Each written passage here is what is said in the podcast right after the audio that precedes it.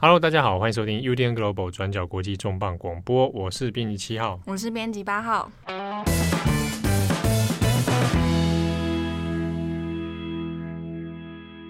这个礼拜我们要讨论的一个议题发生在中国啊，那时间点呢，刚好是在上周，在中秋连假的期间啊，那在中国呢，发生了一起网红直播主，那突然之间被人呃泼汽油，然后火烧全身，有将近百分之九十的烧伤，最后在九月三十号的时候呢，伤重不治。那这一位中国的直播网红呢，是一名藏族的女性啊，她叫做拉姆，那她的本名叫做阿木初。好，那因为拉姆。在这个很突如其来的意外事件之后呢，其实掀起了中国社会舆论上面很热烈的讨论哦。一方面是在于拉姆的死亡事件，其实非常呃，我们可以说非常惨绝人寰啊。哦，他遭遇到了这样的家庭暴力，他是被前夫给烧死这件事情呢，其实引发很多社会舆论的愤慨。那同时间，其实舆论之间也有在讨论，那中国像类似的家庭暴力案件。到底应该要怎么样才能够有效的杜绝？还是说未来在呃呃未在未来的日子里面呢，还是会有更多类似的案件不断上演，然后大家还是束手无策？好，所以这一半我们来借由拉姆的这个案件，讨论一下中国现在社会所面临的一些关于家庭暴力的问题，那包含这一次案件中所牵涉到的呃。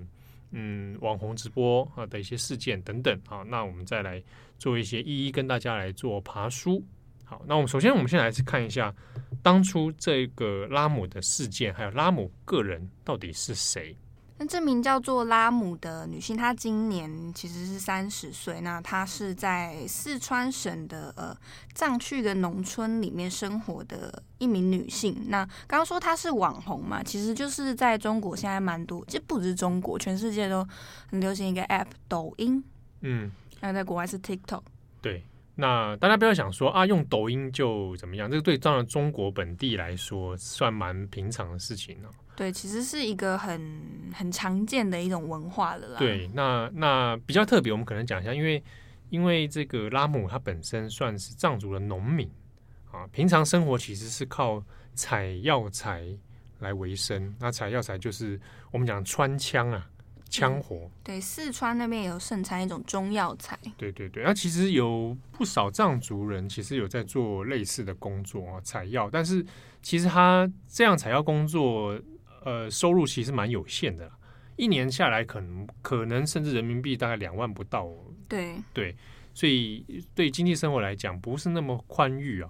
不过有一个有趣的现象是，中国近年其实大家可能有注意过，有不少所谓的农村农民的网络直播变得比较多了。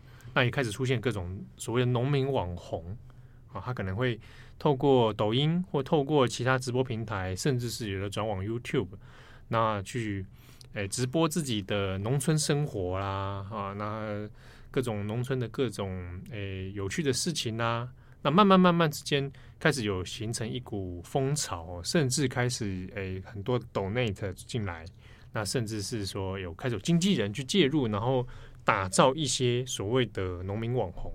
对，比较有名的，比方说那个华农兄弟，哎，对他们就蛮有名嘛。啊，那那还有一个我就不讲了是谁，一个女性，她就是这个后来还发展出个人品牌哈、啊。那其实背后有一系列其实是行销公司在操作一个，你好，你知道对不对？我不知道，我心里没有人选。你现在说中国吗？中国的，中国的一个女生很漂亮，那个网红。对啊，然后就是过着很仙气般的生活。是是农民的吗？不是，农村在农村里面，在山中里面。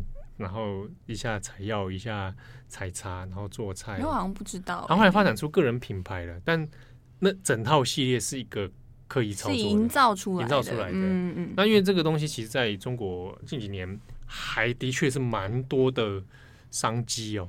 对，我们可以在后面，我们再稍微再聊一下直播文化这件事情。嗯嗯。但呃，回过头来就是像拉姆，他其实就是一般生活的经济来源，主要是靠刚刚齐浩说的，靠采枪活啊，上山采药，或者是种地这样。那因为他们家的经济条件其实也不算很好，因为像他爸爸其实呃身体不是很好，常常生病，事实上也是的确是有在官方政府有登记的贫困户。嗯，那他的妈妈也是呃在二零一一年、二零一二年的时候就已经因病过世了。对，所以去看这个拉姆的抖音直播，他会有自我介绍。他就说他自己是家穷人丑啊，啊，身高呢一米六五啊，小只有小学文化，小学毕业而已，然后住在这个农村户口里面好。那今年是三十岁，大家可以勾勒出拉姆大概的生活样貌是这样。对，但其实你去真的看那些他直播的一些抖音片段，倒也不是说那种好像要卖惨或是有那种凄苦感的感觉。对，其实都还是比较有点农家田园乐，就是展现比较。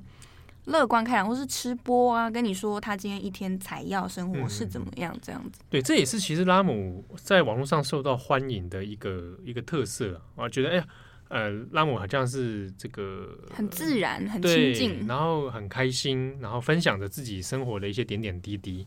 那这样的自然反应，其实让蛮多在网络上喜欢他的粉丝就越来越多。对，因为有些人会觉得说，哎，其实称呼他网红这个词也不知道。够不够世切啦？因为嗯嗯，一方面是说他其实并没有真的靠直播这件事赚钱，对对，他其实没有，啊更像是他一个生活抒发或是一个一个接触的管道。对对对对，所以跟呃跟那种已经盈利行销化的那一种网红其实截然不同了哦，还是以一个个人的那种状态在做分享。但其实大家在呃手机荧幕看到那些抖音直播里面比较开朗乐观一面的拉姆。但他其实私底下真正的生活有在家庭方面很阴暗、很受挫的一面哦。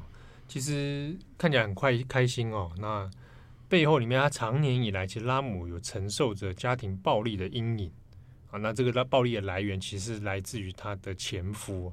嗯、呃，他的这个前夫我们称呼他为唐某，就是他姓唐。哦、对，姓唐啊。那在中国的一些相关资讯报道里面，其实大部分人没有把他的全名铺露，啊，都就以唐某来称呼。那有的有指出说他是汉族，啊，有汉人。那有的报道里面有把他的名字讲出来了。对，那普遍是比较都没有全部的吐露出来。对，那有铺露的就直接是写成唐路，啊，路这个道路的路。对，那以下我们还是称之为这唐某他的前夫来称呼他。那唐某这个人呢？其实小时候应该算是青少年时期的时候，十七八岁就跟这个拉姆一起像青梅竹马，就是认识，然后一起度过这个青春期吧。对，然后后来呢，两个人也就结婚，然后生下两个小孩。好，那看起来也算是度过一个好像蛮愉快的家庭生活。但没有想到，这个唐某呢，这个常常会对拉姆施加一些拳打脚踢啊，会有些暴力相向啊，甚至是有些。呃，以死来作为一种威吓的行为出现。对，在拉姆他的姐姐，他姐姐叫做卓玛，他在接受事后接受一些新闻媒体采访的时候，也有透露一些他对于这些妹妹受到家暴过程的一些回忆呀、啊，或者是指控这样。那他也就有说到，其实妹妹在结婚之后，好像就渐渐有时候会发现身上好像有一些状况，哎，就是东青一块，西西青一块这样子。对，伤痕累累的，好像变多了。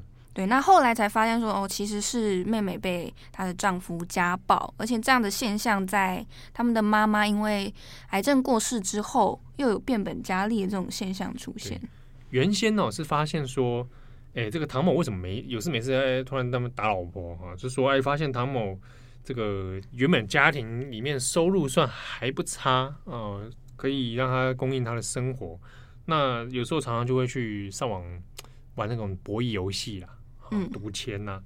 那常常这个读书或者心情不愉快，就会把这个愤怒发泄在拉姆身上啊，就会打他。那以前拉姆的妈妈还在世的时候，其实还是会以这个妈妈的身份出来出来阻止啊，或者警告唐某说要要收敛一点，不可以再这样子。那当时唐某还还有时候还会这个稍微好像。诶、欸，少打一点还是怎么样？而且还是会道歉。对他，其实事后在他们的说法里面，事后唐某他会道歉。那拉姆其实也不是就一方面也是相信说他可能下一次会改进，再给他一次机会。那一方面也是因为他们两个人呃，其实已经有了两个小孩。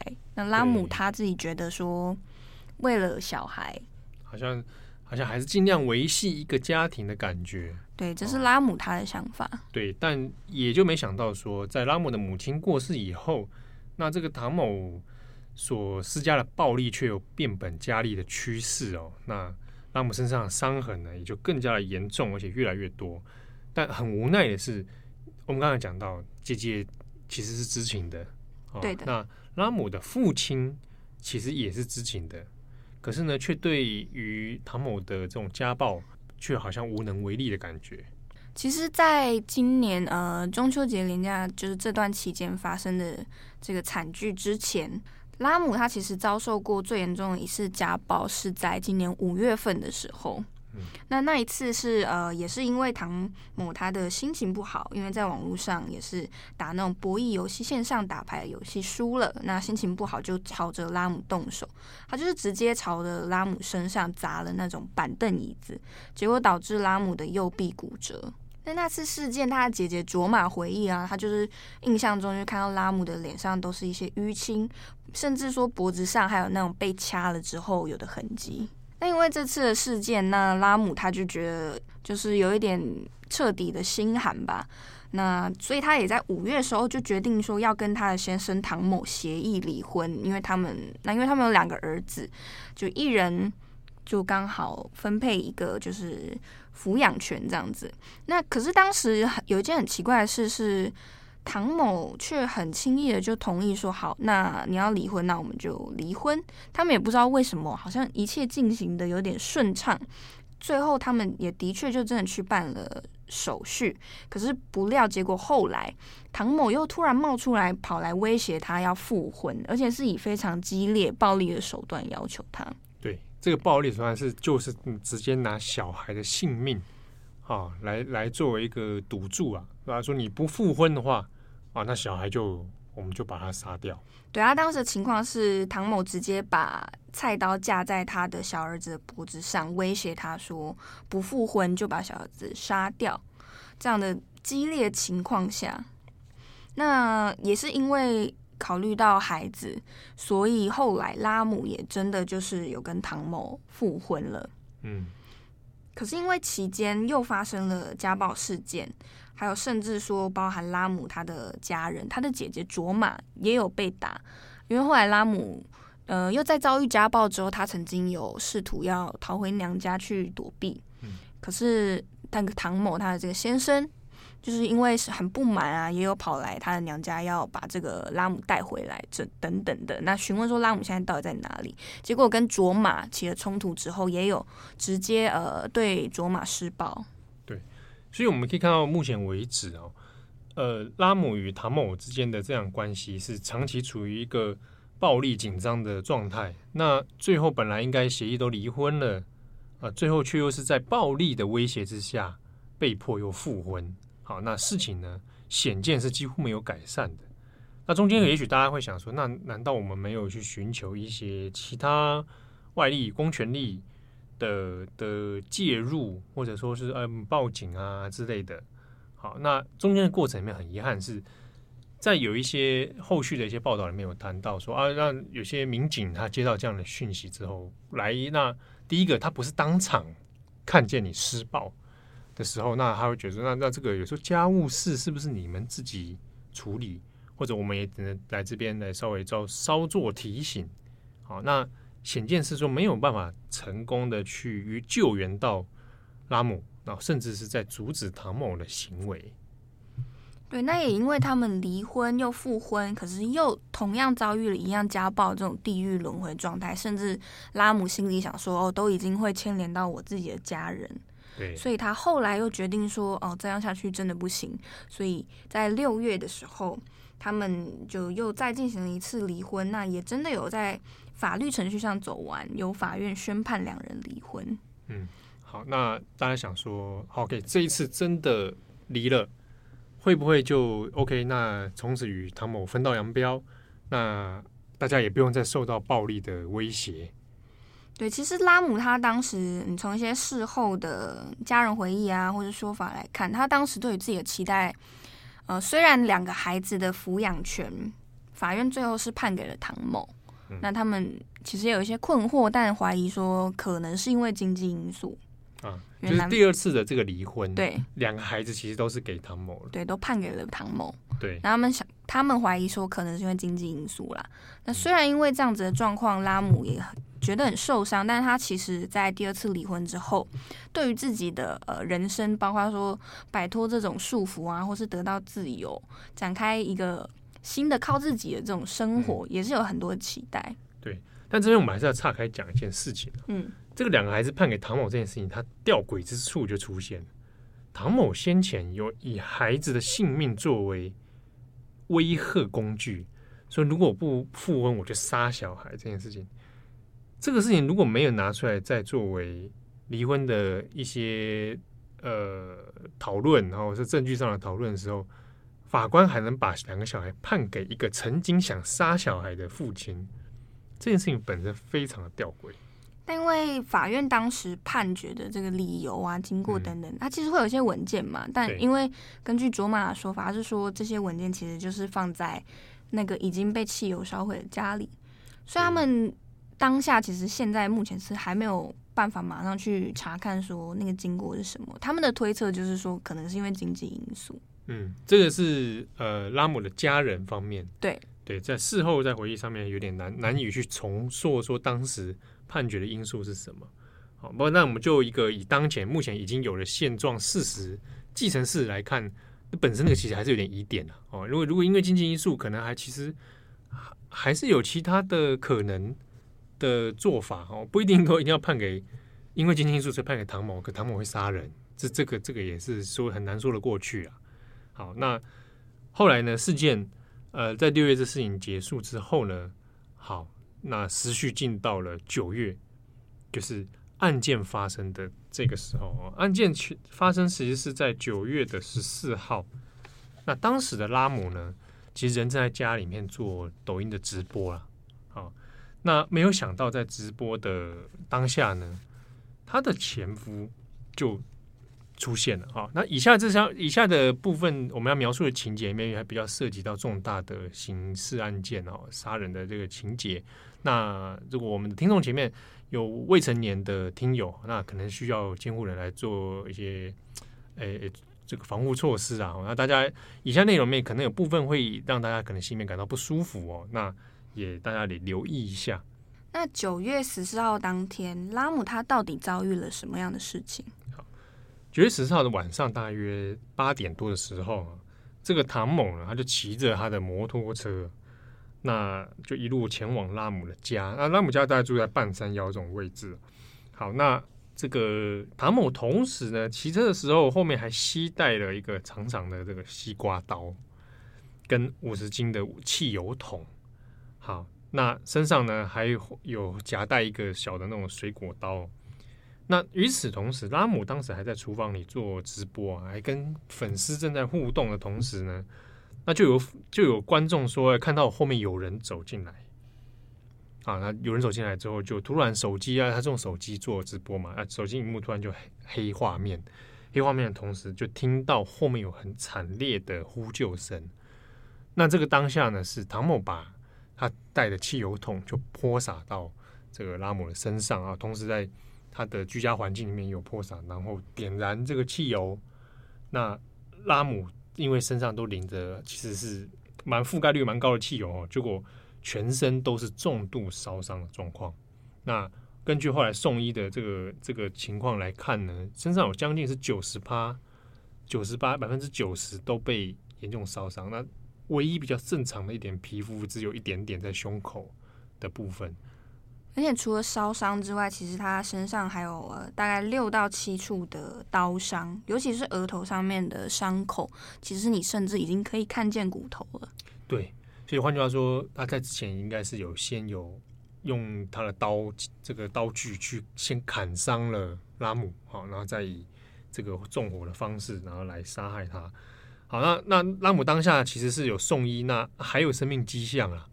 好，可是就其实是相当危急的哦，尤其是这样的全身九九成的这种烧伤，而且从那个新闻画面中看到的，其实是非常残忍的景象哦，几乎是焦黑的状态了。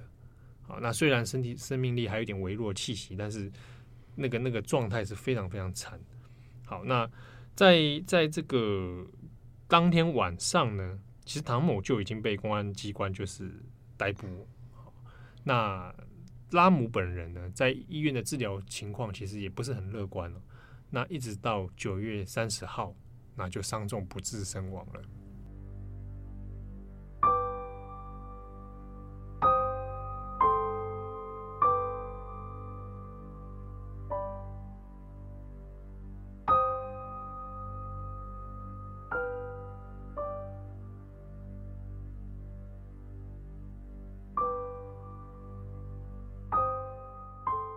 其实，在拉姆他呃被泼到油漆送医之后，因为他其实是还蛮多的粉丝都有在关注他。之后呢，那他们也很担心啊，想说哦，可不可以有一些经济上面的帮忙？那他的家人也因为比较这个难以负担那么沉重的医疗费用，也希望可以得到一些粉丝的帮助，所以他们就透过了一些中国的众筹平台。那结果在成功短短的二十四小时内就募得了人民币一百万元。嗯，而且因为当时呃还有其他的直播主也有就是帮忙号召，嗯，哦，那有甚至说也自己也投入捐款这样子，那那让能够拉姆的家家庭可以说赶赶快凑到足够的费用啊，来来度过这个难关。但是因为呃九十趴以上的皮肤烧伤跟刀伤等等，这个伤其实就是这个情况并不是很乐观。那最后他也就是在没有办法度过中秋节，就恰恰好在中秋节前一天过世。对，那过世之后呢，其实网络其实先前先前从从这个案发就有很多的讨论热度了。那到了过世这一天呢，那整个舆论就发酵。那延烧起来就开始出现很多热门的关键字哦，拉姆之死啊，拉姆，然后还有拉姆法案，对，然后拉姆的家啊，关于这种呃家庭暴力的问题，就开始变成一个舆论延烧。那开始有啊，包含网红直播主有出来声援之外呢，也有一些像呃像李冰冰啊这样的这个影视明星，也有跳出来是说，呃，应该要正视这个问题，就是家庭暴力。拉姆今天的悲剧。起源于说他过去的经历里面一直没有办法解决家庭暴力的困境嘛，啊，没有办没有办法透过其他的管道去遏制，结果没想到最后累积就是这个结局。那他这个恐怕也不会是个案了，在过去中国的很多社会案件里面都有类似这种，呃，这种丈夫然后痛打自己的妻子甚至小孩，然后引发成悲剧的案件，就是比比皆是啊。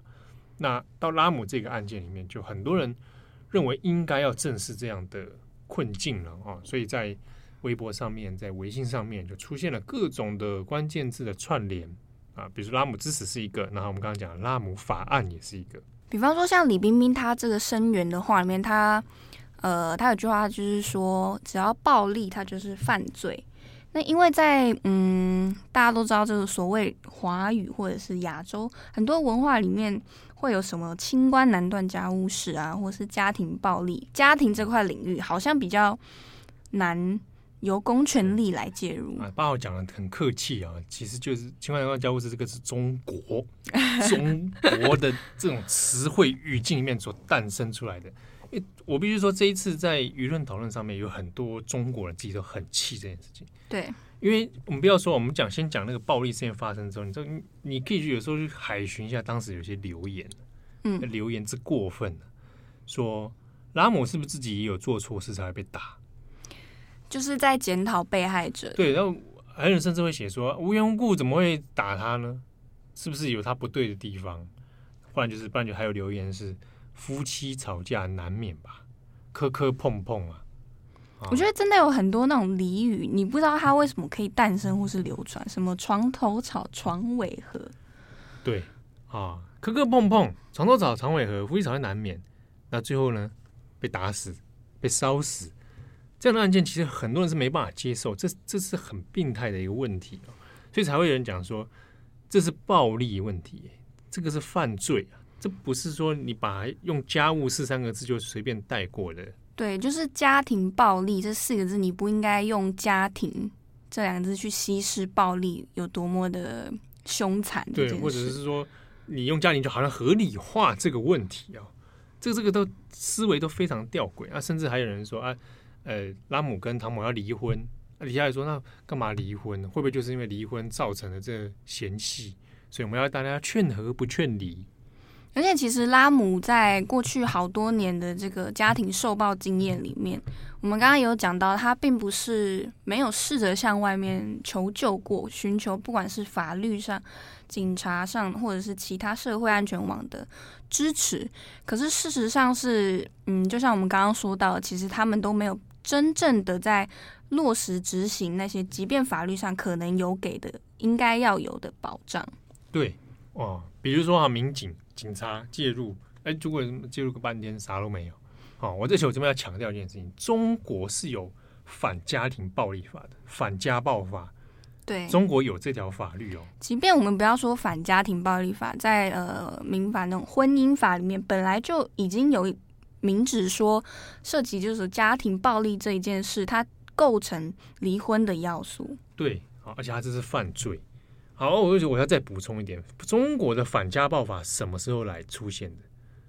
是在二零一六年就已经有了。对，但但虽然来讲说已经有了，我我是认为二零一六年才有，该有了，才有反家暴法。哎，二十一世纪啊，啊，二零一六年才有反家暴法。好，就算有了，啊，觉得不错了，进步了，好，至少你有了，对不对？那四年后，二零二零年，这个这个反家暴法有发挥什么功能？哦，又阻止什么样的悲剧？至少我们以拉姆之死来看，并没有发挥功能。对，因为比方说反家暴法这个法令来说，哈，如果呃当事人他遭受到家暴，或者他认为他面临这样子的现实上的危险的时候，他其实是可以向法院申请呃人身安全保护令。对对对。可是呢，呃。当然，根据这个人身安全保护令，如果说对方也就是被申请人，比方说以拉姆这个案子来说，假设他申请了，那就是这个唐某，他如果违反了这个样的保护令，他其实法院方是可以采取一些相关的处罚措施。可是事实上在，呃很多现实的情况上，比方说你申请的过关率，或者是他违反了之后是否真的呃有去做处罚，很多状况其实都。并没有像法律条文写的这么的，好像美好，不能说美好，就是说这么详实，这么详实这么的明确。对，比方说，呃，根据中国它官方自己的统计啦，他们直到二零一八年底，也就是说从二零一六年这个法律出现，一直到二零一八年底这两年间，那全国大概总共有收到将近六千件的保护令申请。嗯。可是大概只有将近四千份是有通过的。那如果你这个数字，你去跟真正家暴受害者的这个统计来算的话，你会发现它其实比例上不太不太对照的起来，有有严重落差。对，因为呃，根据一些中国官方或者是比较权威的统计，至少是呃，它平均下来，中国人里面每十名就大概有三名，那三十 percent 左右的人，他是曾经受过家庭暴力的。对，哦，那这之中暴家庭暴力的范围，其实除了物理上的暴力、肉体上的暴力之外，其实你还可以涵盖成包含精神上的哦，冷暴力这种也可以算在里面。对啊，就是肢体上的、性方面的、言语啊、精神上面的暴力。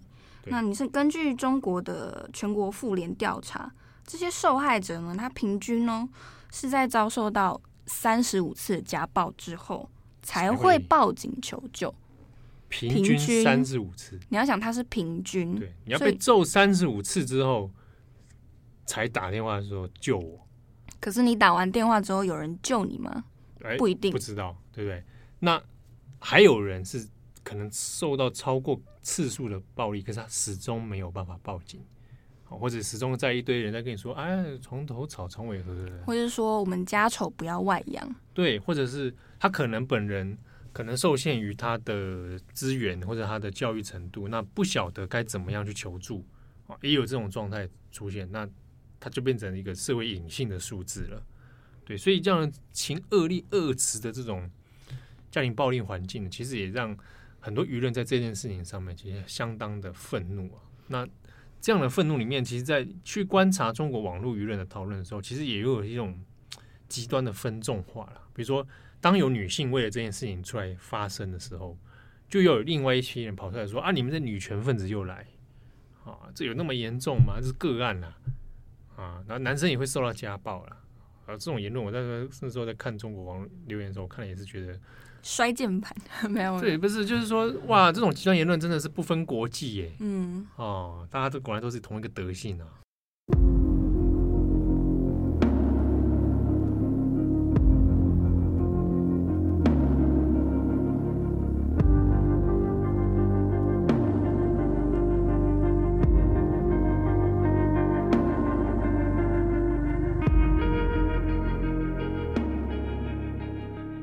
那我们这边有在顺便在谈到是中国离婚这件事情哦。呃，离婚率当然其实随着都市化，其实有在成长的趋势。好，那中国离婚里面其实当然还是有一些眉角存在啊，比如说双方离婚的时候要先进入一个调解。好，那其中的另外一个争议是同步正在发生的是，中国官方呢想要推动一个在民法典里面啊新加入一个规定，叫做离婚冷静期。它其实已经颁布了，在今年前半年的时候已经公布了。对，那公布之后，预定的上路时间是二零二一年一月一号正式要生效生效啊。那什么叫做离婚冷静期呢？就是说，哦，你如果要向有这个户政机关要要登记离婚，对不对？那你们夫妻在调解的时候，只要有一方是不同意的啊，不愿意离婚的，这三十天内这样子的话呢，就可以撤回离婚申请。那给他这个三十天的期限，就是说让双方当事人有一个冷静的时间门槛，啊，让我们冷静的思考一下，这是不是最妥善的抉择？你真的要离吗？对，给你三十天，好好的思考一下。对，那就是俗称的所谓离婚冷静期。但这个这个这个事情的公开之后，其实也被很多网友骂爆，就觉得说我离婚就离婚，你还给我官方要介入我。感情这件事情的，你叫我冷静啊，你叫我思考这件事情，这个由官方的法律来介入这件事情，其实本身非常的奇怪啊。那有人有会有人担心说，那如果我今天是在像拉姆这样的状况好了，他有遭遇到暴力的问题，那这三十天冷静期会不会就最后就我撑不过三十天？对啊，我可能搞不好在这之间就发生意外啊。好，那甚至有人觉得说那。另一个方面是说，就算是有这个冷静期好了，好像也没办法让真的让会犯下凶行的人冷静。对，你没有其他的资源来来协助的时候，你最终还是会发生悲剧嘛。所以，对对这个离婚冷静期的事情，其实有很多的炮火。那在此之中呢，其中一个回应最强烈的就是关于拉姆法案这件事情。在很多网友针对拉姆死亡事件呢，有另外一个热门的 hashtag，就是拉姆法案。那这个拉姆法案其实还没有一个很具体的这个所谓的诉求勾勒出来啊。可是很多一些谈到的内容哦，我们整理一下，其实很多是针对于离婚冷静期这些事情来的啊。比如说，夫妻双方只要有任何一个人提出离婚，就应该要即刻生效。好，那这个分居半年之后呢，如果双方是有分居的状态哦，那婚姻就自动解除。好，希望官方能够落实，就有一个拉姆法案是有能够这样的规定。那其中还有说，你如果小孩子是年幼的、未成年的小孩呢，应该要优先判给母亲，好，或者双方协议是共同抚养。那这这个是针对拉姆状况里面，两个小孩后来全部判给唐某。那另外是说，如果夫妻双方在抚养小孩的时候呢，其中有任何一人他可能会对小孩的成长造成不利因素的话呢，那这个小孩就不应该判给这个人。这边讲就是唐某，他可能会对小孩不利嘛，那法院就不应该再把小孩判给唐某，但是他应该要去支付抚养费。对，而且刚刚其实漏讲一件事是，呃，唐某他在对拉姆施暴那些家庭暴力过程中，其实很多场面是直接在他们的两个孩子之前发生的。对，所以他其实是确实有让小孩看到这件事情。对啊，那你就就常理的判断而言，这个现场，那你就可以亲的看看。就是轻易的看出那谁是对小孩最不利的那一个嘛。所以很多网友在呼求这个所谓拉姆法案的时候，这几个诉求其实看出来也是希望说，能不能够啊改善一些当前的这种状况。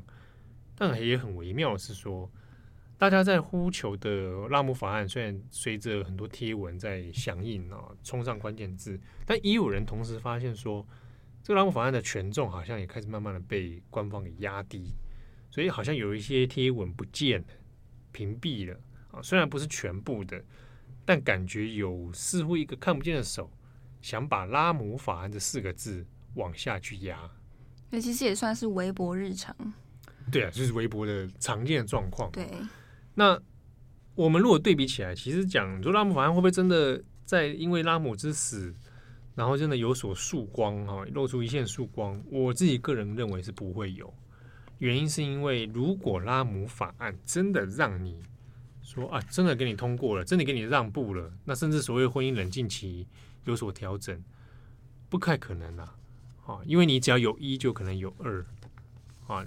以官方的角度而言，如果各个网友们串联起来要求一个法案，那就让这个法案实现的话，那未来你就会有第二个、第三个、第四个，可能已经从婚姻来到其他各个人权啊、国家制度啊方面的。所以以整体的架构制度性面来说，阿姆法案应该是不太可能实现。其实在中国现在的政治现实情况下，由下而上的。这种社会改革的推动比较比较难想象，它会真的成功。啊。对啊，尤其但今年我们我们其实来讨论一下，今年其实这个状况蛮特别，是我们回想起来，今年中国有关的这种案件，其实新闻热度还蛮高的呢。对，其实要讲的就是呃，拉姆这整件事情，当然它过程非常的残暴可怕，引起舆论的惊骇，这是一部分。可是有一部分也是因为。过去一年来，关于不管说因为疫情隔离状况提升家暴的几率或是可能性也好，或者是很多类似的事件频繁的在新闻或是媒体平台上面出现，包含说关于家暴、性侵或者是呃女性题材的影视作品也好，其实在过去一年是有一点呃，我觉得是路人都体感很明显的一个现象。我们其实就新闻事件来讲，二零二零年。相关的就不少哦，呃，女性被性侵，好，我们讲我们讲那个鲍玉明案，嗯，对，鲍玉案就是一个一个很吊诡的案子嘛，然后最后在很奇怪的结局下不了了之，轻轻放下。对，那那个时候有一堆人在说，那个鲍玉明鲍鲍玉明案这个应该要立法啊，对，要特别立法来来处置这个东西呀，啊，那最后哎啥也没有，好，那其他还有一些社会案件那种呃女大生失踪啊，嗯。啊，从 A 地然后失消失，就在。B 地发现，然后被被人家杀害，然后或者相关的一种性侵案件，今年度其实都有不少的网络热度讨论。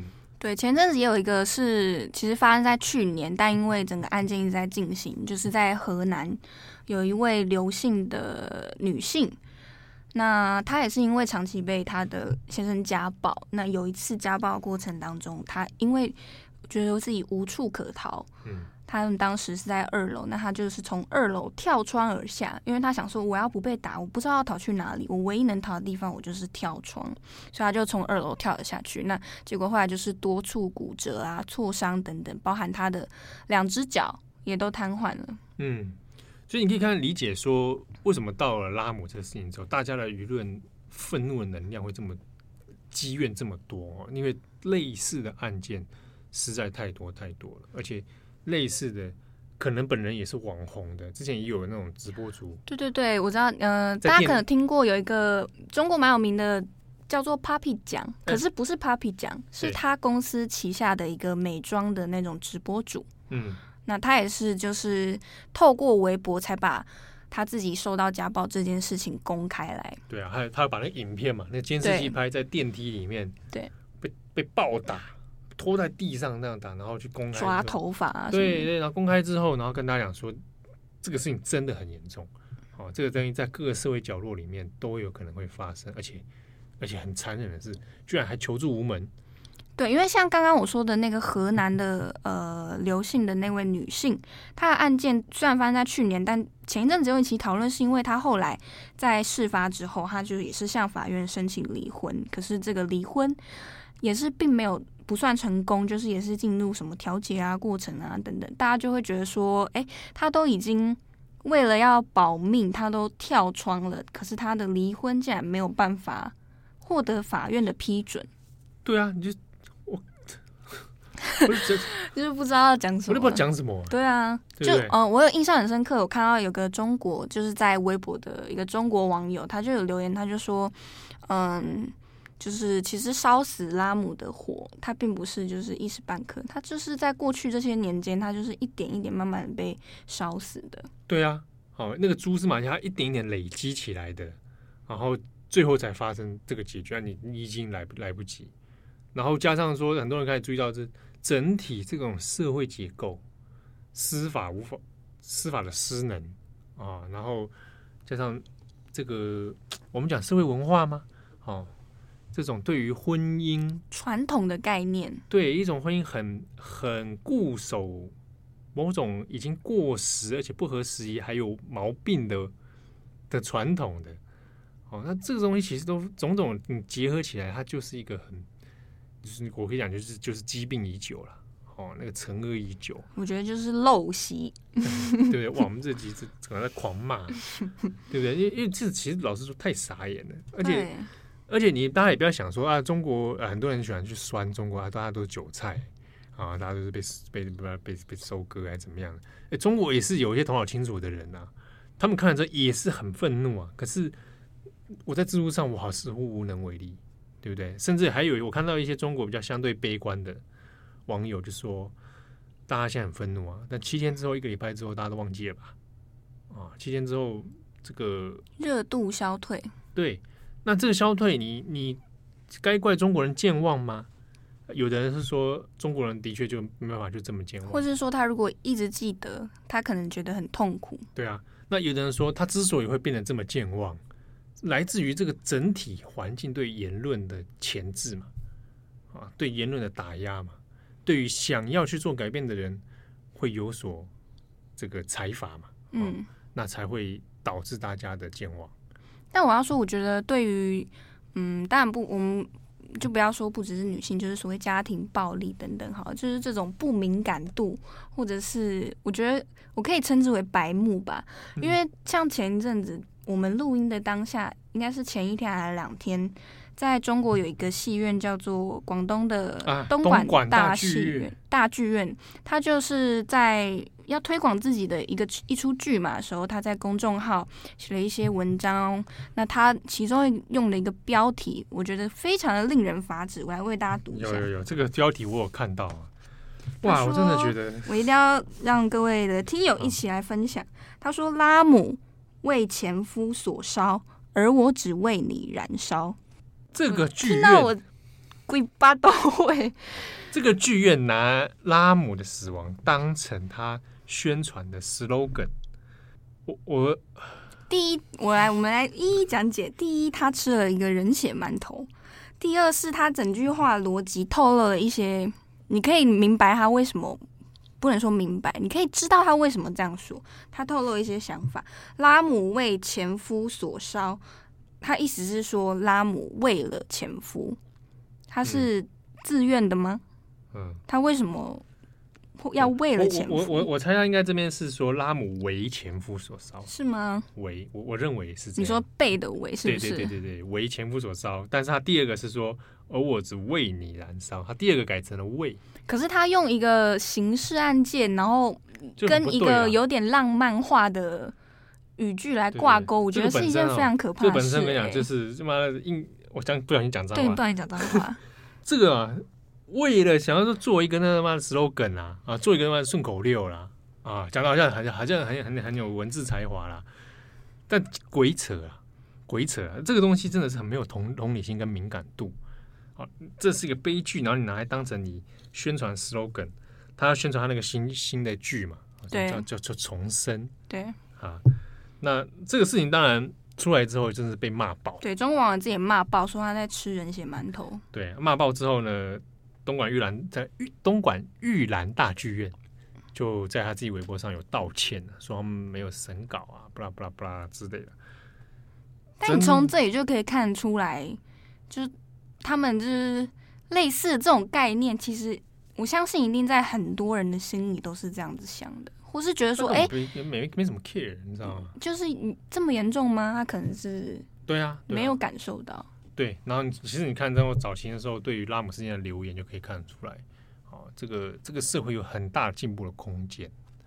但当然，其实家暴问题并不是说大家可能。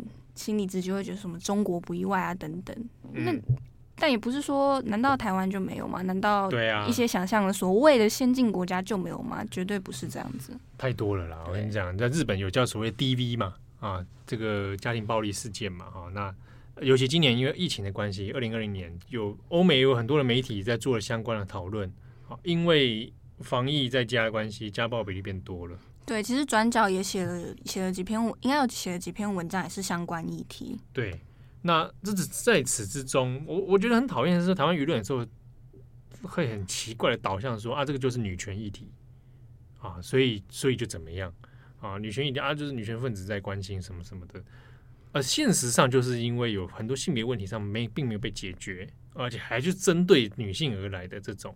那另一个点是。大家不要忽略说男性也会受到家暴的问题哦，那也有些男性可能求助无门啊，所以不要以为说有些那种留言的人，不要以为说啊，好像跟男性无关。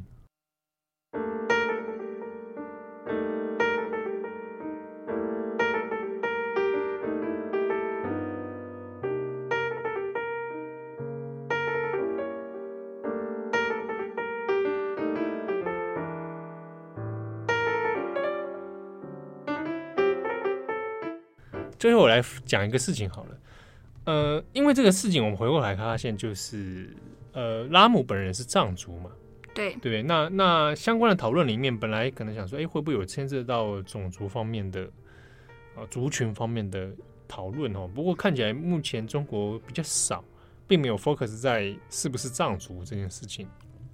不过我自己也谈一个事情是，我曾经在北京的时候。在呃呃，在那边呃旅游啦哦，旅游啊，那那北京有一些那一种以少数民族为主题的商店或者餐厅。那商店，比如说我看过那个新疆，就是以新疆风情的那种商店。那他是说这样的商店可以帮助新疆人购买他们的产品，那是官方开的，在一些闹区，它就会有一个独立一个店这样子。那藏族呢？我自己有看过一间实地实地有去亲身进入的，就是一间餐厅。我不要讲店名了。那当然是有有人去请客哈，那我们才会进到那样的餐厅。它就是以藏族风格、藏族主题啊，它的菜色也都是藏族的菜。现场里面就会有藏人进驻，然后做一种表演。那表演是什么？就是说，藏族会唱歌。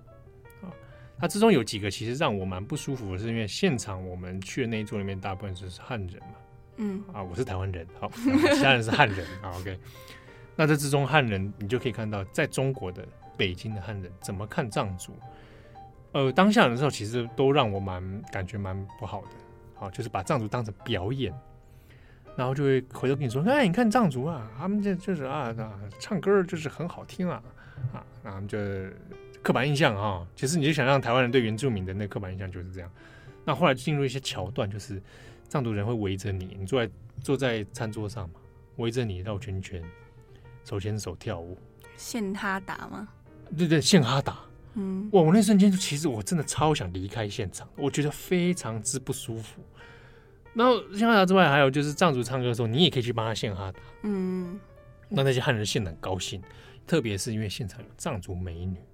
他歌手，他在那边，然后会有时候会做直播，这样子。那直播同时就在就是在展现说啊，我们藏族过得很快乐，在这里有一份工作啊。那这个餐厅里面，那欢迎大家可以来这里体验藏族风情。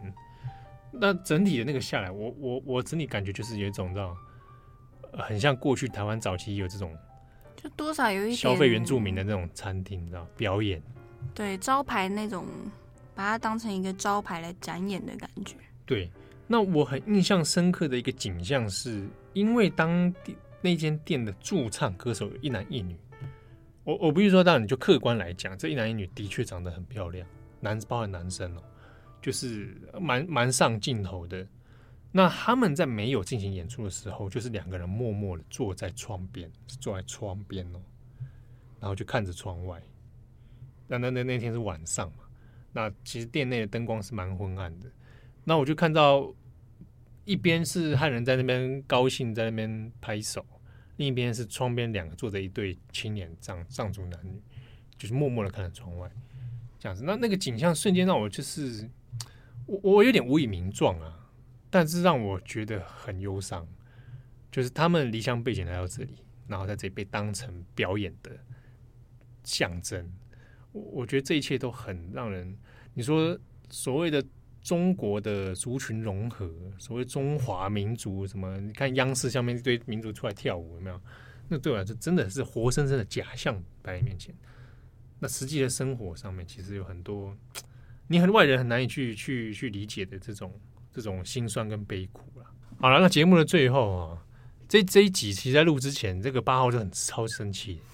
对，我刚刚想说很努力要表现克制，这很值得生气啊，这很值得生气。因为我一边在就是我们在爬书追踪这些新闻的同时，就是你看那些很生动的画面呐、啊，然后看那些文字叙述等等，你一方面你会觉得很心痛，可是你一方面又会真的。就是你气到你不知道要说什么。对对对，我想这个这个某种程度上对我们中央国际的编辑来说，也是一种职业伤害。哦、我我必须讲，就是说，包含一些台湾自己的留言，我们有时候在做相关的新闻的时候，那底下留言也是，哇哇，那个真的留言真的看的是火大哦。嗯，哦，你你永远想象不到，说原来台湾还有这样的人，四处在散播着非常恐怖的想法啊。恐怖的留言，而且自以为是。对，我就是不懂哎、欸。哦，然后我突然想到一件事，刚好想到就是就是不管是拉姆或是刚刚提到的那个河南的那位受暴的女性，嗯，就是他们在他们的一些回忆或是旁人的叙述里面，都有透露一些想法，是他们在起初的时候可能没有意识到这个就是家暴，嗯，或者是说他觉得。被被人打啊，或是被人所谓修理，嗯，这种有上对下的这种所谓管教方式，他们觉得可能是他需要忍受下来的，或者他没有意识到自己正在受害。我觉得这件事也是，嗯，这件事本身也是蛮可怕的一件事，就是这个盲点啊。对，哦，是受害者自己的一部分的时候还没有察觉到这个问题，或者是说你从出生下来，就是整个社会给你的教育或是环境，好像让你觉得这是应该的。对，这是很可怕的一件事。恐怖了！你看，有些台湾有些留言下面也什么什么错，什么出爱心，就就是家里要要兴盛，老婆要照三餐打，那是从台语来的啊，没有办法回这句话。底下真的有这种留言呢，我真的看过好几个，真的是我哇。二十一世纪，二零二零年了，各位。而且最后竟然变成受害者，甚至要检讨自己。哎，对，是不是我做错什么？我是不是不够贤惠，或是什么那些很可怕的词汇都会跑出来？真的，真的哈，真的也奉劝各位很多女性朋友啊，交男朋友的时候查一下他的网络言论，是不是要言论审查一下？就是搞清楚到底发生什么事，对不对？哎。讲的越越讲越气。如果你听到了此刻，你觉得你回忆到了某一些不舒服的瞬间，对对对，可以的话，就是向外尽可能的向外求援看看。但我不能，我没办法说，嗯，就是这个社会安全网它已经绵密到能够接住每一个人。但是，嗯，如果你你愿意的话，多一个机会了，对，多一个机会。好，那感谢大家的收听。啊，有对节目有任何的想法呢，或者一些意见的回馈呢，也欢迎透过我们的 Podcast、我们的脸书或者我们的 IG 来联系到转角国际我们四位编辑。那感谢收听，我是编辑七号，我是八号，祝大家有美好的假期。